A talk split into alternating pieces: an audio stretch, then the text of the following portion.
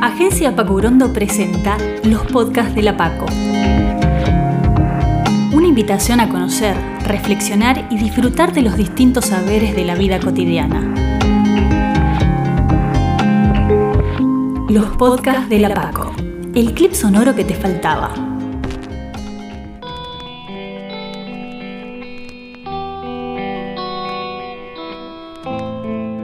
Daniel Fernández, artista, músico, escritor y tallerista en contexto de encierro. Daniel Fernández tiene 26 años y muchas historias que rapear. Pasó cinco años de su vida en la cárcel y allí encontró su pasión por la literatura y la música. En diciembre del 2016 se lanzó su libro Expresos Literarios, antología de jóvenes escritores en contexto de encierro que escribió junto a otros compañeros. Ese mismo año, las palabras y los sonidos se mezclaron en la radio, otro espacio conquistado por Daniel. En la actualidad brinda talleres de radio, rap y literatura para otros pibes que pasan por la misma experiencia que él vivió. Entre música y palabras, Dani Rap halló la combinación perfecta para militar la comunicación y a través de ella contar las vivencias de muchos jóvenes en contexto de encierro. Una entrevista para transitar las esquinas de la libertad entre rap y literatura. Buenas tardes, buenas noches, bienvenidos, bienvenidas, bienvenides. Acá arranca otro episodio más de los podcasts de La Pasco. Hoy tenemos un invitado muy especial que nos va a estar acompañando y contando parte de sus historias. ¿Cómo te gusta que te llamen? ¿Dani Rap? Sí, por Dani. Dani, ¿sos famoso, Dani? No, no soy famoso. Eh, soy conocido en distintos lados y por distintas personas. Por andar por ahí. Dani, ¿qué es para vos Esquina Libertad? Esquina Libertad es una cooperativa que me identifica mucho, que conocí hace aproximadamente cinco años, cuatro años, en unos espacios donde siempre se relacionan trabajo y experiencias de, personas que han pasado por el contexto de encierro, que son familiares, y ahí conocí ese proyecto. Eh, y a las personas que, lo integran, que lo, que lo fundaron de alguna manera y lo llevan adelante. Para mí es súper valorable ese espacio, muy importante y hoy formo parte porque me identifica mucho y entiendo que no hay espacios como el espacio de la COPE y, las, y lo que ofrece, lo que propone a estas personas en, esta problemática eh, es algo como muy reciente. Si bien hay distintas orgas, también compañeras que, que laburan de la misma manera, se me hace que igual es poco y es súper valorable lo de cada uno. Y con la COPE tenemos una identificación y, nos une también la, gráfica y la comunicación, porque las otras orgas quizás también tengan, pero trabajan fuerte en otra cosa y acá la comunicación me acercó. Es lo que eh, a mí me gusta, en lo que hago y donde pude decir, che, me siento compañero y creo que en este espacio puedo aportar a lo que hace. Entonces, eh, no sé, no estoy hace mucho, pero me resiento compa y, me pongo al hombro el proyecto y, y acompaño porque me emociona, me alegra. ¿Y qué rol cumple en tu vida cotidiana la COPE? En mi vida cotidiana estoy empezando como a meterme de a poco más, a dedicarle ¿no? más tiempo, porque en realidad yo laburo eh, en la Defensoría, por otro lado doy talleres a través de la Facultad de Filosofía y Letras en el programa de extensión eh, en cárceles de menores. Eh, entonces como que en realidad, y tengo proyectos independientes, estoy en varias cosas y la COPE no es que hay otros compañeras y compañeros en la COPE que todos los días, toda hora, de que se despiertan que se hasta que se van, están ahí produciendo, haciendo, difundiendo. Yo me estoy metiendo a poco. Ahora doy un taller y a veces estoy ahí en el espacio, voy, caigo y, ayudo a hacer lo que haga falta, o capaz que a, alguno se le atrasa algo y me pongo a pegar un cuaderno, o a coser, o, a hacer mates. Eh, eh, está empezando a ocupar un rol más fuerte en mi vida porque es como la causa, ¿no? Es como creo cuando yo no milito en un partido político, pero tengo un montón de amistades que cuando lo van entendiendo y se van comprometiendo, pasan más tiempo en el espacio, o sea, como que ya se hace una forma de vida esa militancia. Y para mí es como algo similar, o quisiera que empiece a ser así, lo que pasa es que no puedo dejar el laburo y todos los proyectos y dedicarme a eso, pero en algún momento quisiera que sea un, dedicarle fuerte espacio, mucho espacio. ¿Qué es la eh, Defensoría? La Defensoría del Público es un organismo que trabaja y promueve los derechos eh, de, de las personas en cuanto a los medios de comunicación y yo dentro del área de capacitación y promoción empecé trabajando en el año 2016 eh, editando el informe radial Aire Joven, que fue un proyecto que se impulsó a través de, las demandas, de las audiencias eh, que se hacían arrancando creo que el 2012, no estoy seguro, pero yo participé en el 2014 y era una demanda de los jóvenes de todo el país donde decían no hay espacios donde nosotros adolescentes nos sentamos identificados o representados por nosotros o nosotras mismos, ¿no? Y siempre se hacía como, lo que más escuché ahí era como, bueno, está el programa del Bahiano, pero el Bahiano es un adulto, están los jóvenes. Y desde ahí a mí me entró como una cosa a cuestionar que era verdad. Me puse a escuchar radio o a mirar tele y a donde yo llegué pasaba esto, siempre adultos hablando de nosotros. Y bueno, me inquietó mucho. En ese momento yo me encontraba privado de mi libertad, iba eh, a los espacios y a las audiencias que hacía la Defensoría convocado porque era un pibe que había eh, logrado un proyecto radial dentro de una institución de, de, jóvenes adultos, ¿no? Eh, una cárcel de menores y una radio que, creció no físicamente, pero sí teníamos un proyecto de radio que se emitía en una radio de afuera, un barrio de Lugano, y yo iba a hablar en esas audiencias sobre la importancia de un medio de comunicación dentro de estos contextos de encierro, o sea que, donde marcaba que no éramos otra cosa aparte, que éramos parte de una problemática de la sociedad y que necesitábamos tener la voz para que para las supuestas soluciones eh, o herramientas para, para resocializarse, mal dicho, sirvan, o sea, tener una opinión de, de, estas voces, de estas personas. Entonces a partir de ahí conocí a la Defensoría y cuando recuperé mi libertad en el año 2016, eh, me acerqué a la Defensoría, conté, ya me habían conocido, la Defensoría del Público había ido a dar talleres a este lugar también, eh, a hacer un taller de, producción de spot y de, campaña y esas cosas, entonces quedé en contacto. Cuando salí, me acerqué y llevé eh, mi idea y en la Defensoría estaban trabajando esto, la demanda de los pibes, y ahí nació Aire Joven. Y a mí me propusieron trabajar como editor de lo que iba a ser ese proyecto. Ahí entré a trabajar y duró como dos años. Después, bueno, por cuestiones eh, sociales y políticas se fueron dando diferentes las cosas. Hoy sigo trabajando ahí, pero estoy eh, operando en el tráiler de la Defensoría, que es un camión que viaja por todo el país, también capacitando y promoviendo los derechos de todas las personas, donde eh, reemplazo al operador de esa, del espacio de radio. Y también hago algunas otras ediciones, ahora estoy también en una línea nueva que se está por presentar sobre cuestiones de trata en general y estoy aprendiendo mucho, así que ese es mi rol y mis tareas dentro de la Defensoría del Público, que eso sí ocupa más espacio y horas en mi vida. Eh, ¿Por qué elegiste el rap en tu vida? Eh, el rap lo, lo trajo mi hermano a mi vida. A mí me gusta la música en general y siempre explico en todos lados que si hubiese tenido la posibilidad de elegir y encaminarme, lo hubiese hecho de una forma rockera o más estilo reggae, ponele, si pudiera eh, tener una banda e idealizarla. Pero el rap llegó a mí porque en ese momento, 2015 más o menos, que yo tenía el proyecto de radio y editaba y esas cosas, a su vez tenía mi hermano que tenía 13 años o 12 fuera, viviendo sin su papá, mi mamá con problemas donde no podía estar atenta, mi hermano andando por ahí por donde lo lleve el viento, un pibe con, con poco acompañamiento y con poco afecto de personas para estar bien guiado. Y él estaba, me entero por otra persona hablando por teléfono que mi hermano ya estaba en las redes con música y yo no sabía, mi hermano me venía a ver miércoles y domingo y yo no sabía y alguien me dice, llamo por teléfono me dice, acá escuchando a tu hermano, ¿cómo?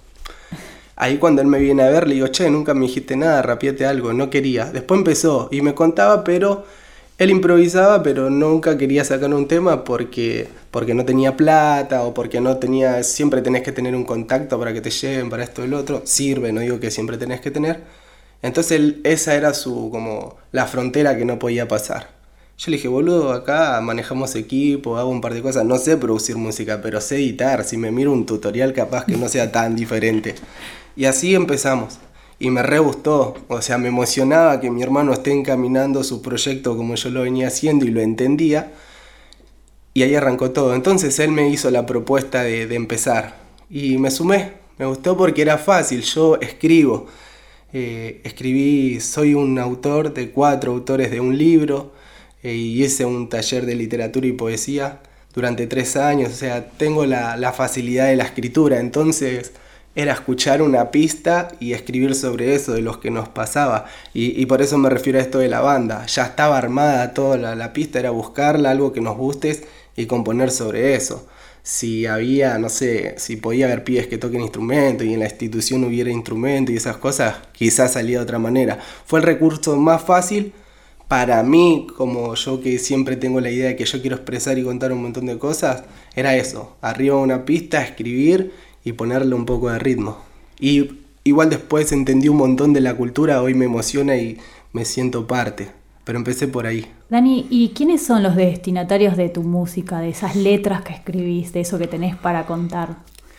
En realidad, yo creo que es para la sociedad entera, porque creo que si creo que si siempre se hace una diferencia, esto es para los jóvenes, esto es para los adultos, esto para los más niños, quizá pienso, puede ser que esté confundido, pero hay lecturas diferentes, formas de entender distintas y los mensajes quizás lleguen de distintas maneras a las personas direccionando cómo y por qué. Entonces yo creo que si yo hablo de una forma que no sea solamente o que yo no marque que es solamente para los pibes o las pibas, los menores, hace que sea un abanico grande que le puede llegar a cualquiera.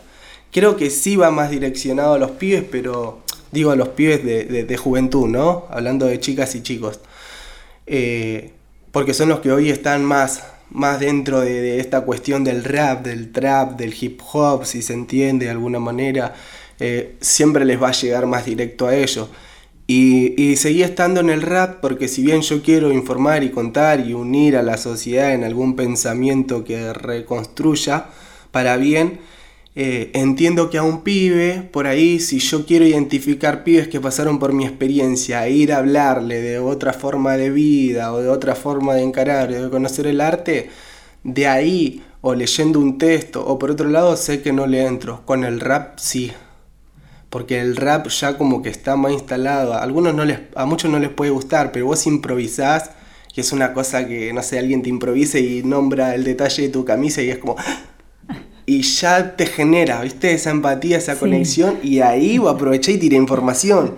Y ahí te puede entender, te escucha y puede reflexionar. En cambio, si yo voy y digo, no, porque soy poeta y te quiero compartir un poema que dice, ya hay algo que no, que no genera identidad, que no genera una empatía, siempre está, aparte partiendo de que todas las personas siempre tenemos un prejuicio y una cosa de barrera ante cualquiera, y entonces a mí me pasa que muchos, ah, este que se hace el escritor, que se hace el poeta, y no te da la oportunidad. Porque yo no es que voy, tengo el carnet de poeta, o sea, quisiera, o sea, cuento que soy poeta, pero entendé de dónde vengo para que digas, ah, yo también puedo. Sí, también podés, podés decirlo así, ¿no? Y Dani, cuando hablas de parte de tu, historia, de, de, tu trayecto hasta acá y pensando en esas letras y esos destinatarios que es la sociedad. ¿Crees que tu música o tu arte es un tipo de militancia? Sí, me falta comprender más el, significado o la militancia, pero creo que sí, porque yo decido no escribir sobre movamos el culo y droguémonos y vayámonos de fiesta cinco días, sino que yo elijo hablar las consecuencias de vivir de esa manera y de seguir esa, esa tendencia que uno no se la plantea, y dice, ah, sí, quiero cinco porros, sí, quiero diez no, y así, como para, o sea, todo eso significa un rebardo a vos porque te lo muestran en un videoclip armado y vos crees que estoy así. Entonces mis letras van criticando eso y tomando lo que vamos viviendo en la sociedad o lo que a mí me ha marcado fuerte, dolorosamente o injustamente para, para que la persona que esté escuchando algún momento que quiere, no sé, no, no piensa en fiesta, sino bueno, voy a escuchar contenido, a ver qué dice, porque yo soy esa persona que te pongo cualquier género y digo, a ver qué dicen en, no sé, en otro país, eh, esto, el otro, de qué hablan, cuál es el problema, y trato de manejarme de la misma manera. Digo, hay gente que busca eso, entonces voy a escribir así. Y los pibes por ahí escuchan eh, el ritmo de la música, le gusta, y cuando empiezo a rapear yo le hablo de, de un montón de cosas que algunos dicen, ah, pero quiero joder. Bueno, pero escuchar la letra, después pones otro tema. Y cuando llegaste, cuando tocaste y estuviste cerca de la literatura, ¿qué fue lo que te dio la literatura para vos? No, la literatura es como...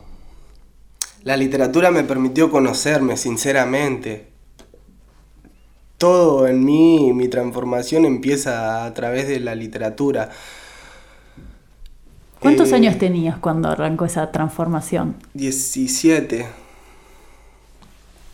Y empecé a hacer un taller de literatura a los 18, casi por cumplir 19. Eh, primero empecé porque estaba en un lugar, en, un instituto en el Belgrano, que está en, en 11, en la calle Jujuy y no me acuerdo qué otra. Eh, bueno, ahí estuve encerrado varios años. Y nada, era un lugar muy problemático y uno o sos el problemático, te sumás a la problemática de, la estructura. O, ¿La bardeás o, Claro, o te pones a hacer otra cosa, que es muy difícil, pero son decisiones. Eh, y cuando yo en una etapa ya estaba cansado de muchas cosas, estaba muy, muy, muy cansado de tanta violencia, muy triste, como ya desanimado, ya ni siquiera valora la vida. Me permito ir a uno de los espacios y lo que hacía, porque anteriormente yo eh, leía libros y sacaba poemas para regalarle a mi mamá y a mi hermana cuando vengan. Llegó un momento que ya no había libro, otro libro en la biblioteca donde yo pueda recurrir a eso. Entonces había una persona que siempre me hablaba, me alentaba, me quería hacer que vaya a la escuela, que lea, que, proponga cosas. Todo el tiempo me invitaba al espacio de literatura. Cuando fui a ir a como yo vengo a aprender a escribir poemas porque le quiero regalar a mi mamá y a mi novia. Y empecé. Y era solamente para eso. Pero cuando me di cuenta lo que significaba hacer y los recursos, que me encantó la metáfora, cuando conocí la metáfora, ahí dije, wow, esto no es para o sea, me servía para que mi mamá y mi novia se vayan felices, pero también entendía que eso era una forma de irme. Porque el poema se iba y lo leía mi tía, mi cuñada, esto, el otro, y me hablaban y yo decía, wow, esto... Y lo empecé a entender así y empecé a escribirse. Se, se ve que era un pibe, o hay muchas personas ahí encerradas con una gran necesidad de decir, de contar yo creo que todos los quilomberos son los que más tienen ganas de decir, porque por eso te prenden fuego, porque se están manifestando, no saben cómo hacer un reclamo escrito o, judicialmente, y entonces como, bueno, prendo fuego. Es una forma de comunicación, lo que pasa que la, la agrandan y la problematizan, pero digo, si esas personas supieran expresarse de algún rapeando, escribiendo, habría, hubiera un gran contenido. Y yo me vi ahí como sentí que tenía algo que me iba que me hacía re bien, me, sacaba, me podía expresar y mis dolores me inició la metáfora. Mis dolores primero empezaron por la metáfora, la metáfora, la metáfora, jugar con eso. Ah, yo no te dije hablar, poner a la policía referencia como palomas y esto y el otro. Y yo miraba así como si me sancionaban, si me encerraban por algún escrito mío y no. Y pasaba. Y él me decía, pero acá no, no sé, es un recurso literario, cada uno entiende lo que quiere. Y eso me defendía y nada fue un mundo fantástico. Después de ahí yo seguí con la radio y, con, la literatura y la radio comprendí lo que significa un medio de comunicación que va más allá del micrófono o el lápiz y el papel, sino de, ir como una mirada solo, ya la forma nos está comunicando algo, pintar, escribir, putear. Y ahí dije, no, yo quiero todo el tiempo ser parte de esto. ¿Dónde te ves dentro de cinco años? Eh, me veo, no sé dónde físicamente, pero de acá a cinco años me veo con una gran capacidad para poder estar en distintos lados, ojalá muchos, pero en distintos lados físicos, eh, compartiendo, compartiendo lo que sé. Creo que todo esto es una, una causa por decir, yo estuve preso por algo que hice mal Y creo que eh, hay una confusión en la sociedad que cree que la persona que comete un delito paga cumpliendo años encerrado, sin saber todo lo que pasa ahí, sin saber que se violan todos los derechos y que te potencien a que salga más violento. Esto no es una cuestión personal de que uno sale como, ahora voy a robar 10 veces más, voy a matar, no. Suceden un montón de cosas que el Estado afuera nunca está presente y cuando está presente no hace que una persona salga. Primero que no salga bien física y mentalmente y después que afuera los recursos no existen y todo eso te obliga a ir por un lado. Yo entiendo y me da mucho dolor lo que, lo que lo que hice alguna vez siendo joven y generando tanta maldad a las personas, que una forma de pagar y de transformar eso es haciendo, yo ocupándome de que otros pibes no sean esos Dani cometiendo un delito de robo, de, de asesinato, de venta de droga, de lo que sea. Creo que mi pagar o mi reparación en la sociedad tiene que ver con eso. Yo entendí lo que me pasó, lo, cómo lo podía cambiar y yo quiero trabajar hoy con pibes y decirle, mira, puedes hacer esto, el otro, el arte sirve para tal cosa y evitas toda una vida de mierda porque el que está fumando de más, el que se está escabiendo de más, el que se empastilla, no está eligiendo hacer eso para ir a robar, está tapando un dolor. No hay nadie que acompañe, no hay nadie que lo apoye, que lo aconseje bien y uno piensa que el mundo es una mierda y sigue generando eso y yo que vaya y le diga, boludo, y escribo, canto, voy, vengo y vos puedes hacer lo mismo. Postdata. Dani, la última pregunta. ¿Te gustan los unicornios? Me empezaron a gustar mucho más. Me los, me los empezaron a, a, ¿cómo se dice? Me lo influyen todo el tiempo. Más por mi nena, por mi hijita que le encanta, es fanática, todo el tiempo todo le compro stickers, cuadernos, lápices y con ella voy conociendo un mundo de gente niña o adulta que también está por ahí, entonces hoy ya es familiar. Empiezan los colores. Así es. Gracias. Gracias a vos. Los podcasts de la Paco. El clip sonoro que te faltaba. sonoro que te faltaba.